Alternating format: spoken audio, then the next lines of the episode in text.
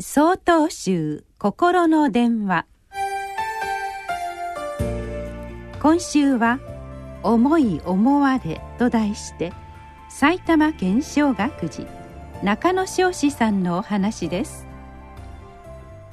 師匠でもある父のお寺では年に一度大般若法要が営まれています。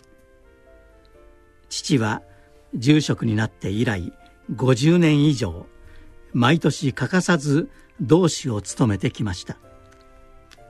同志とは本堂の真ん中に意を構えて法要の中心を司る役目です。81歳ですから老いたなぁとしみじみ思うことがあります。しかし法要の同志を務めている時は貫禄深み力強さが年々増しているように見受けられます。私に指導する時は祖父の姿を真似て同志の何たるかを追求してきたと話してくれます。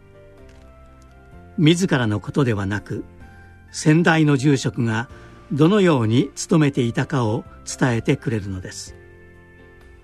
私は祖父の様子を聞き父の姿を見て学んでいます。お寺の歴史を感じるとともにご先祖様に思いを馳せるひとときです。今年もお盆の季節となりました。ご先祖様は子孫である私たちにいろいろな思いを託し私たちの幸せを願っていることでしょう。ぜひありがとうの気持ちを込めてお盆をお迎えください。ご先祖様に思いを寄せる。それは私たちが先人の思いを受け止めるということです。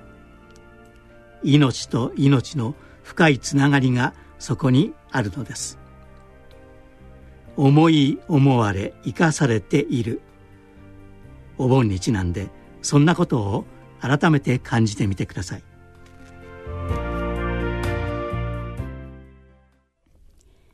8月7日よりお話が変わります。